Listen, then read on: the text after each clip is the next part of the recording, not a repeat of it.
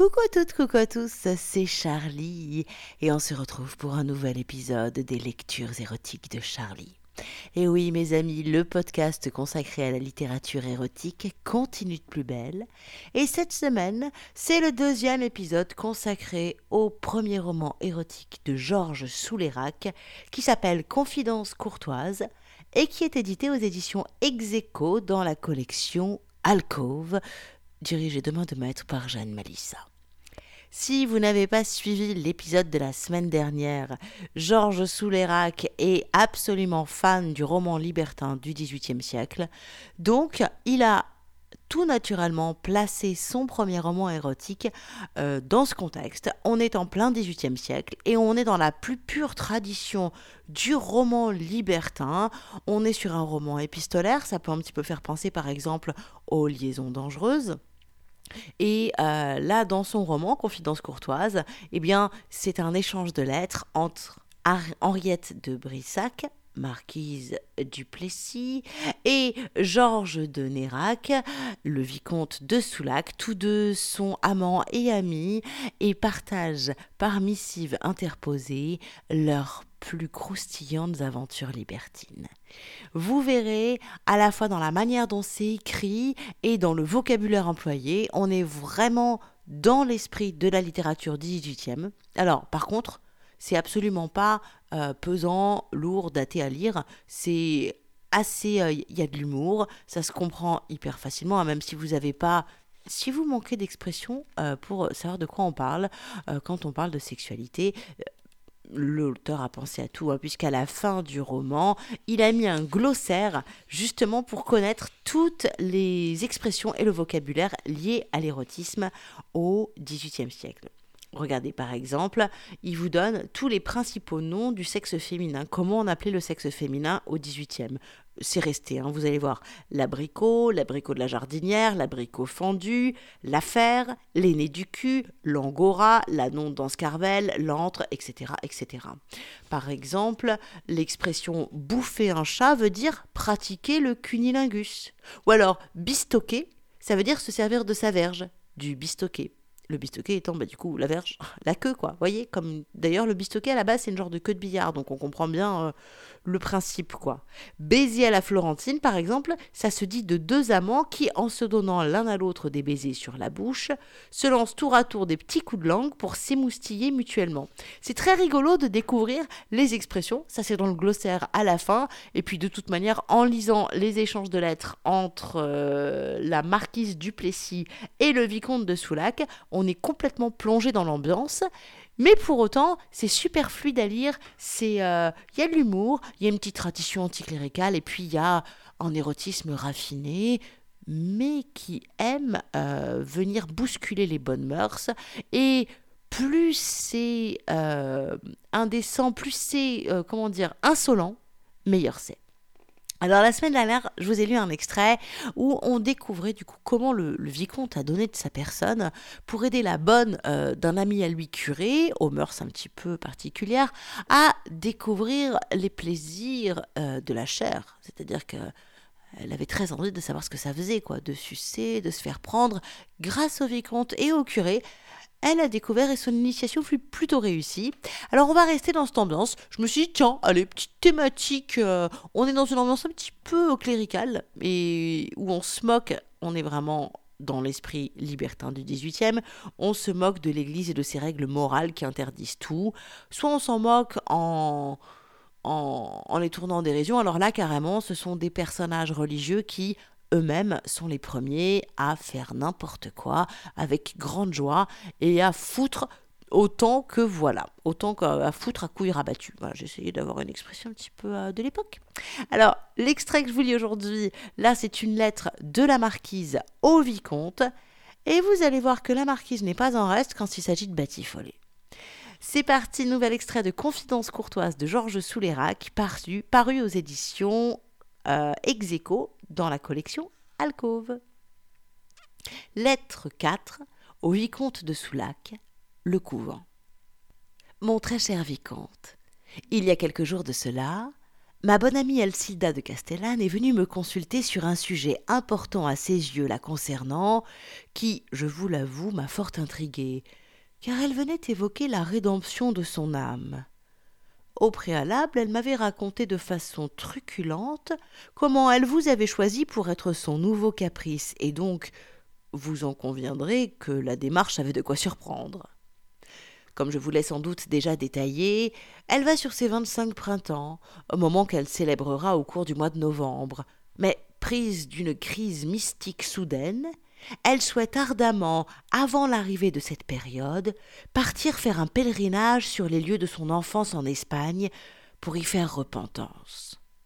Elle m'avait déjà instruite qu'elle avait reçu une éducation religieuse dans un couvent de la région de San Sébastien, mais depuis son mariage avec le duc et leur installation dans la région, je ne lui connaissais pas une piété débordante, et les seuls actes de grâce dont je partage parfois avec elle sa ferveur ne sont actes de charité que pour les galants et galantes auxquels elle sait faire manier goupillons, burettes et autres calices dans sa magnifique et ardente chapelle. Je la questionnai donc sur cette poussée subite de mysticisme, et sans plus de détour, elle m'expliqua qu'elle voulait retourner à ses sources d'inspiration. Certes, les religieuses de son couvent l'avaient strictement éduquée selon les bons préceptes de la morale et de la religion, et enseigné les bonnes manières, telles que celles attendues chez une fille de bonne famille. Mais en ce lieu béni, elle lui avait aussi fait découvrir d'autres matières que la rhétorique ou le catéchisme. Le culte de Sappho, le goût doux amer de la caresse aux verges de bouleau et bien d'autres bonnes habitudes lui avaient entr'ouvert les portes de son paradis céleste, et pour lesquelles elle éprouvait une certaine nostalgie. Elle était entrée au couvent dès l'âge de huit ans, pour n'en sortir qu'à dix-huit, au moment de la disparition de ses parents. Ces dix années d'enseignement religieux l'avaient surtout aguerrie au plaisir de la vie. Aussi, n'ayant pas la vocation à consacrer sa vie entière aux prières et aux dévotions, elle n'entra pas en religion. Mon intérêt à l'évocation de son éducation religieuse grandit subitement, car d'imaginer notre belle Andalouse en train de réciter avec abnégation un Notre Père qui êtes aux cieux, que votre volonté soit faite, les mains jointes et entravées par un chapelet, à genoux sur la pierre froide de l'autel, revêtue d'un simple voile sur la tête, cependant qu'une sœur, maniant une badine de saule, lui rougissait les fesses avec dextérité, déclenchant une onde de douleur mêlée de plaisir à chaque coup porté, m'inspira au plus profond de mon âme une bouffée de désir que j'eus le plus grand mal à réprimer dans un premier temps.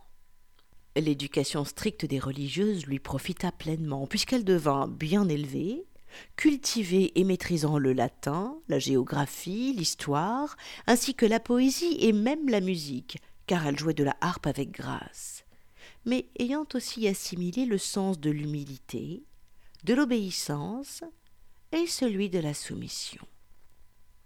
Quand elle eut quinze ans, elle me raconta qu'un soir, au Vêpres, sur les ordres de la mère supérieure, elle s'était allongée sur son lit dans le plus simple appareil vêtu, dans le dessein de se rapprocher de son Créateur. Elle était en train de prier avec ferveur, éclairée par la faible lueur d'une chandelle, lorsque la porte de la cellule s'ouvrit et qu'elle vit apparaître deux ombres dont la première s'approcha d'elle.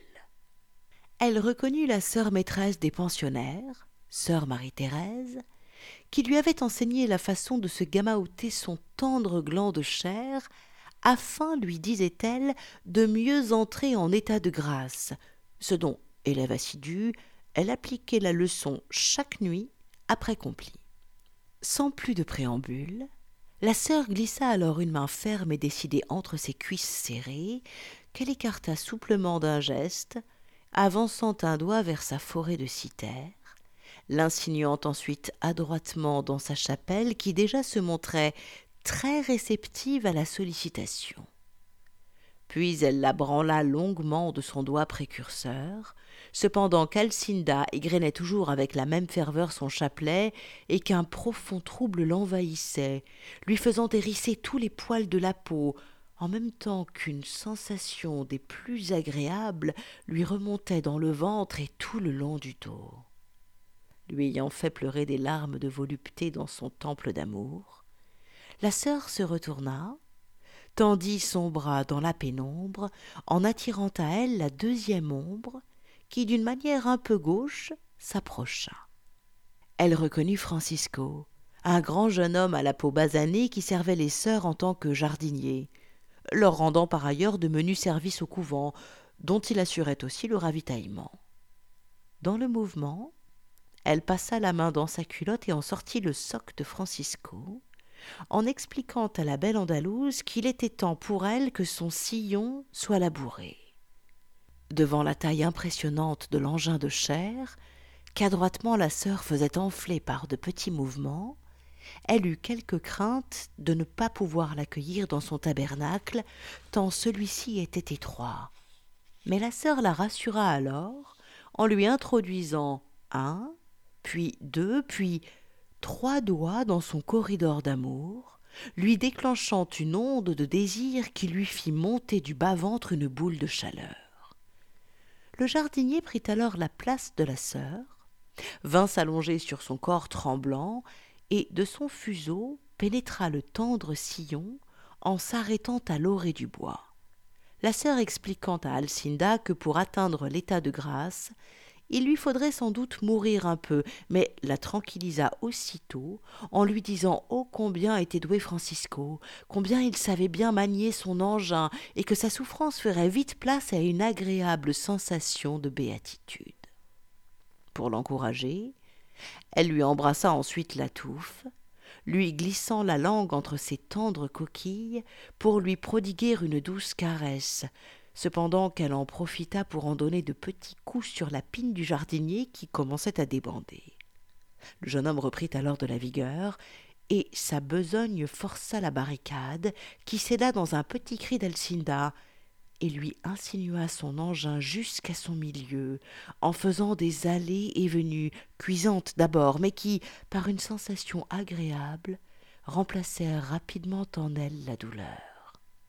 Continuant ainsi son chemin, il la pénétra jusqu'à la garde dans son bénitier, qu'elle sentit d'un coup dévorée par un feu intérieur intense mais tellement jouissif qu'elle prit à pleine main les fesses du laboureur pour le faire enconner au plus profond d'elle, tant cette nouvelle sensation était exquise, et qu'en ce moment divin, elle voulut qu'il restât ainsi en elle indéfiniment.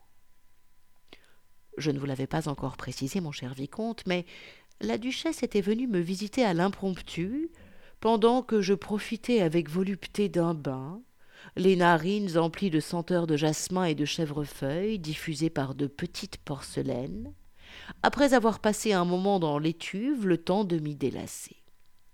Je l'avais autorisée à s'y introduire en ma présence car elle était très curieuse de voir ma nouvelle pièce d'eau. Avec pudeur, j'avais tiré sur moi un drap pour protéger ma nudité, tandis qu'elle s'installait confortablement sur un fauteuil crapaud bas derrière mon petit paravent chinois.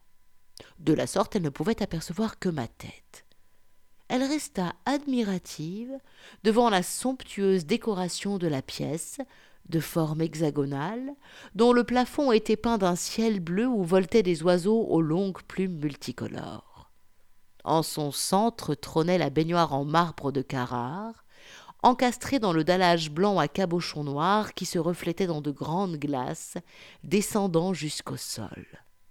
Sur le mur opposé à ma cheminée en marbre rose veiné, surmonté d'un miroir vénitien, on pouvait apercevoir sur une fresque peinte en trompe-l'œil, au travers d'un treillage de vignes entrelacées, une gracieuse Diane sortant du bain. Dans cet environnement voluptueux, elle me raconta, avec force de détails, comment elle avait perdu son pucelage la chaleur de l'eau délicatement parfumée à la rose me donnant quelque vapeur, de façon irrésistible je glissai la main dans mon entrejambe, où je commençai à me brandouiller le bouton de mon doigt d'amour. Mais rapidement, Mon désir de contenter ma fournaise devint si intense que je me levai, telle la Diane, drapée dans le tissu mouillé qui me collait à la peau, révélant ainsi mes formes et mes tétons qui pointaient sous le frêle tissu. Tout en continuant son histoire, Alcinda prit une serviette et m'aida à sortir de la baignoire. Elle m'essuya le dos, puis tendrement les fesses, s'insinuant entre mes jambes tremblantes que j'écartai avec délectation, puis agrippa le linge qu'elle jeta au sol. Il fut vite remplacé par la douceur de ses longs doigts qui remontèrent comme une brise légère effleurant ma peau, m'en faisant frissonner la moindre once, puis commencèrent à fouiller ma divine ouverture pour y débusquer leur butin. Quand ils eurent trouvé leur bonheur, ce fut le mien qu'Alcinda combla alors par d'interminables caresses, cependant qu'elle couvrait mon corps de tendres baisers. Je me retournai pour m'offrir, et elle se mit à lécher de sa langue malicieuse mes avantages encore ruisselants, les essuyant adroitement, tout en faisant saillir leurs fraises purpurines. Elle les mordilla et les suça avec délice, jusqu'à ce qu'une nouvelle vague de plaisir m'emportât, alors je la pris par la main pour la conduire dans une pièce attenante où se trouvait un lit de repos, judicieusement installé dans une alcôve. La décoration était placée sous le signe d'Aphrodite, avec des représentations de la déesse, ainsi que du dieu Éros ou de Pan, que l'on voyait sous la forme d'un faune, abusant joyeusement d'une nymphe tout ouverte à son ardeur. Je l'aidai à délacer son corsage, à enlever robe et jupon, pour embrasser fiévreusement toutes les parcelles de son corps que je dévoilais avec émotion. Quand elle n'eut plus que ses bas, le spectacle de son cul ainsi offert me fit perdre la raison. Je lui fis courber le corps en avant, lui glissant une main entre les cuisses pour fourrailler son gazon, en même temps que de ma langue j'appréciais la rondeur de ses fesses, avant de forcer l'entrée de son petit pertuis avec la complicité de mon doigt de cour qui habilement lui chatouillait le clitoris d'une façon de plus en plus pressante, elle passa par tous les états de la félicité, puis sous l'ardeur de mes caresses, elle se mit à jouir, et par une profusion de cyprine gratifia son doux interlocuteur. Éprise de tendresse, je l'allongeai sur le lit, puis me couchai sur elle tête bêche, enfournant ma langue dans sa motte brûlante de plaisir. Je sentais la sienne, chaude comme la braise, explorer la mienne, me l'enfonçant jusqu'au tréfonds de mon corridor, sensation ô combien divine, pour finir par me gamahucher le bourgeon. Nous jouâmes à Minon-Minette, puis, pressentant arriver le moment propice à notre jeu favori, du tiroir d'un petit guéridon en merisier, recouvert d'un dessus en marbre vert et placé juste à côté du lit, je sortis un godemiché. Admirablement façonné en velin, il avait la particularité d'avoir deux phallus de taille un peu différente, assemblés sur une longue ceinture faite de brins de cuir tressé. Alcinda prit l'engin par son bout le plus court, qu'elle se mit à sucer avec provocation, le sortant de sa bouche pour le lécher langoureusement de sa langue gourmande. Jugeons qu'il était fin prêt pour qu'elle en fasse un bon usage. Elle titilla mes sommités avec, effleurant mes chicherons qui s'encabrèrent d'aise. Elle le descendit solennellement sur mon ventre, palpitant sous la caresse, s'amusa quelques instants sur ma motte, où, après avoir joué avec mon éminence gonflée par le désir, elle me l'introduisit avec une grande habileté, mais tout en douceur, en prenant dans ses mains les pans de la cordelière. Se glissant derrière moi, d'un geste rapide et précis, elle finit de l'enfourner dans mon con, cependant qu'elle nouait la tresse de cuir dans mon dos, et ce faisant, elle m'embrassa amoureusement la nuque du bout de ses lèvres torrides. Mon corridor d'amour était en feu, mais le sien réclamait son dû. Aussi elle se mit à genoux sur le lit, attrapant le godemiché pour le guider jusqu'en son catimini. Mais une fois l'engin bien dans la place, prise par une violente pulsion, je l'enconnais jusqu'à la garde d'un coup comme ce phallus avait dans cette partie une taille conséquente, mon ultime assaut lui soutira un grognement. La prenant fermement par les hanches, je la besognais au rythme du plaisir que l'autre partie de l'Olisbos, faisant action au fond de ma chapelle, me donnait, en même temps qu'elle gémissait sous mes coups de butoir. Lorsque le moment de l'extase fut proche, d'un dernier mouvement puissant, j'enfonçai en chacune d'entre nous l'engin de cuir, jusqu'à sentir nos peaux moites ne faire plus qu'une. Nous poussâmes de concert un long cri et déchargeâmes dans le même temps, sous l'emprise d'un profond plaisir, tout en gardant en nous pendant de longues minutes le providentiel instrument, bien au chaud dans les tréfonds de nos intimités. Nous profitâmes intensément de cette extase toute saphique, puis, à regret, nous nous séparâmes de cette union sensuelle, si bonne et si généreuse. Nous restâmes un moment à jouir tendrement l'une de l'autre, nous embrassant câlinement, savourant l'ivresse de cet instant de bonheur. Ma belle Andalouse s'étant assoupie, je me levai délicatement, puis j'allais m'installer devant ma coiffeuse, magnifique petit meuble façonné en bois de rose marqueté, incrusté de nacre et de cuivre, dessinant de fines arabesques florales. Un plateau en argent y était posé, sur lequel était présenté un service en verre coloré de Murano. Une douce langueur m'avait envahi. Je bus avec délectation un trait d'une merveilleuse liqueur à la mandarine. Puis, ayant repris des forces, je m'apprêtai. Je revêtis ma robe, mes jupons et mon corsage de dentelle, qui dégageaient si gracieusement ma gorge blanche et ferme, dont j'admirais un instant l'aimable reflet dans le miroir je jetai un murmure de poudre et une pointe de fard rouge sur mon visage, pour donner une bonne mine à mes traits défaits, mais ô combien ravis. Ma belle Alcinda s'était endormie ingénument dans mon peignoir de soie indienne. Lâchement noué, il laissait ainsi entrevoir un de ses seins, magnifique, et une de ses jambes qui avaient glissé nonchalamment en dehors du lit, offrant à ma vue l'impudique mais tout aussi ravissant spectacle de son bosquet frisé et foisonnant. Une intense émotion m'envahit, en même temps que je sentais renaître un profond désir de jouir encore de son corps, mais mes associés m'ayant demandé un entretien que je me devais d'honorer, c'est avec regret que je la laissai ainsi abandonnée aux bras de Morphée. En ce jour de pèlerinage, il n'était plus temps d'en discuter, mais je restais persuadé que nous serions amenés à le faire dans un temps prochain. Ce n'était que partie remise, si je puis dire, tant cette partie, de l'évoquer même, m'en rend toute chose. À bientôt de vos nouvelles, mon cher vicomte.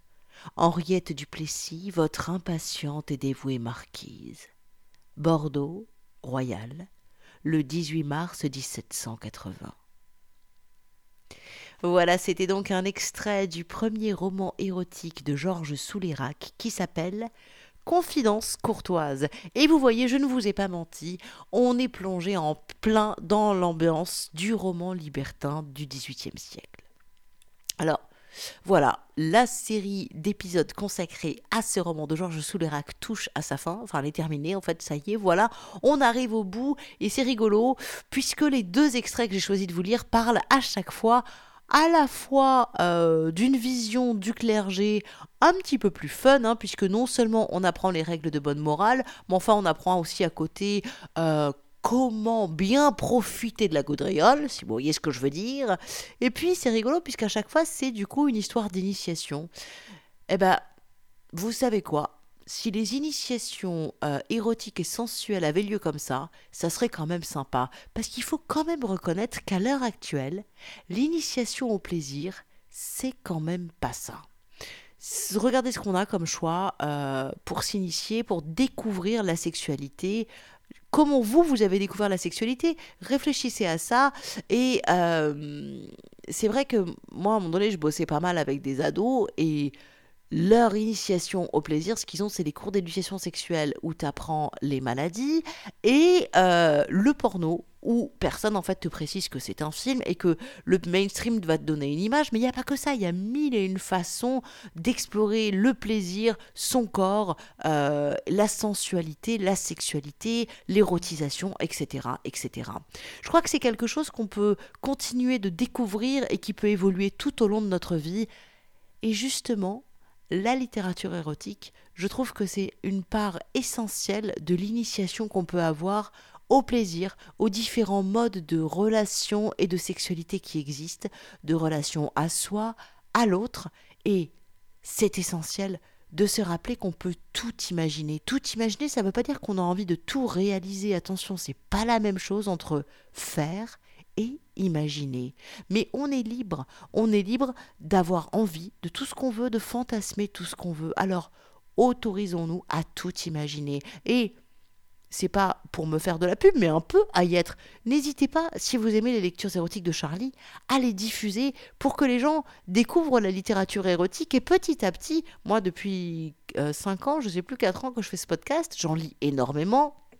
Eh ben, euh, tout ce que je m'autorise à imaginer dans ma propre sexualité a évolué, mes fantasmes ont évolué parce que, à force d'en lire, d'un coup, c'est mais oui, c'est possible et ce n'est pas sale, ce n'est pas mal, il n'y a pas de bien ou de mal, il y a juste qu'est-ce que j'ai envie de faire, qu'est-ce que j'imagine, qu'est-ce que j'essaye, et puis on peut essayer des trucs et se dire ouais non en fait ça j'aimais pas, et il n'y a pas d'autre mise en danger que le fait de se dire j'essaye, oh j'aime bien, oh j'aime pas, voilà.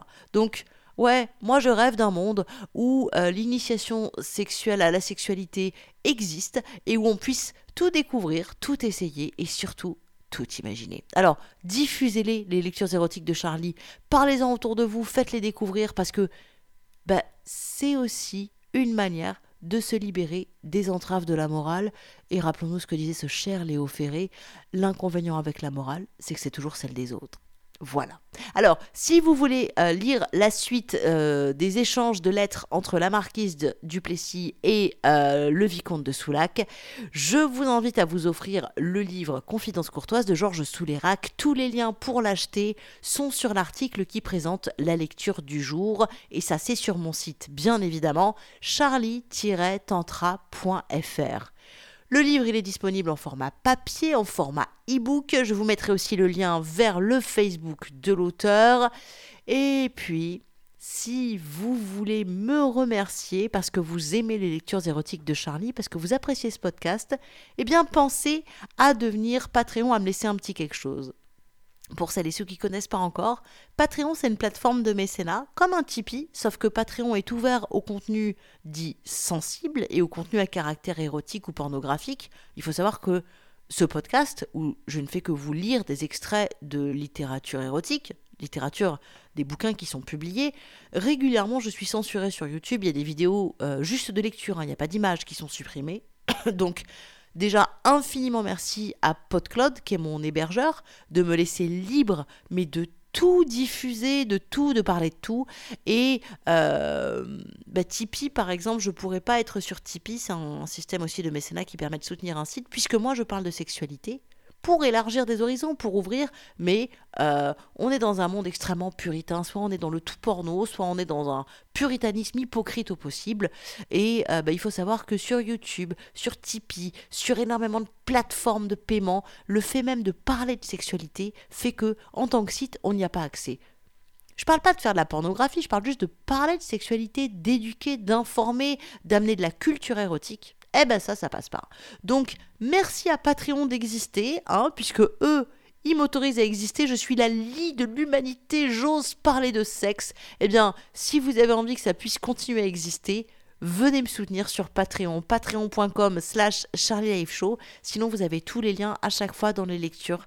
Euh, il y a le lien pour devenir mon Patreon et ça permet bah, de soutenir le podcast et c'est la pièce à l'artiste en fait. Si vous aimez le spectacle que je vous offre à chaque lecture, laissez une pièce dans le chapeau. À votre bon cœur, monsieur, dame. Les liens sont à retrouver sur mon site charlie-tantra.fr.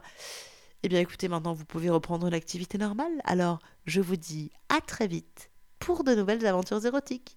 Ciao, ciao, ciao.